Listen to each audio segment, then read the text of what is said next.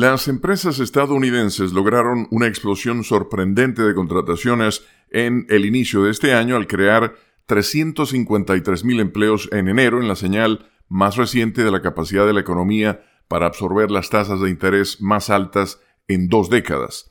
La agencia AP destaca que el informe del gobierno revela que los empleos creados en enero, que fueron muchos más de los pronosticados por los economistas, superaron la cifra de por sí alta de 333.000 en diciembre. La tasa de desempleo permaneció en 3.7%, casi la más baja en medio siglo. Los sueldos también registraron un sustancial aumento en enero.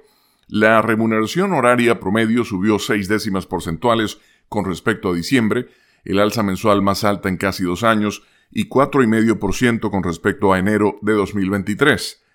El marcado incremento de las contrataciones y los sueldos podría complicar o demorar la intención de la Reserva Federal de empezar a reducir las tasas de interés en los próximos meses. Los aumentos más recientes indican que los empleadores están dispuestos a seguir contratando para responder al sostenido gasto de consumo.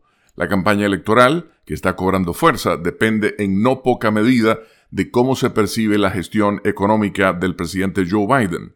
Las encuestas revelan una insatisfacción generalizada porque a pesar de que la inflación se ha frenado, la mayoría de los precios sigue por encima de los niveles de prepandemia.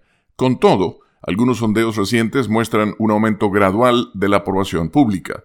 Este más reciente informe de empleos refleja aumentos generalizados de las contrataciones en todos los sectores. Los servicios profesionales y empresariales, un rubro que incluye a gerentes y técnicos, agregaron 74.000 puestos.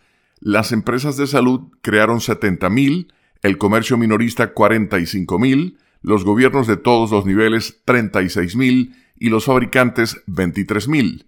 La tasa de desempleo ha sido inferior a 4% durante dos años consecutivos, la racha más larga desde la década de 1960. Con la nota económica desde Washington, Leonardo Bonet, Voz de América.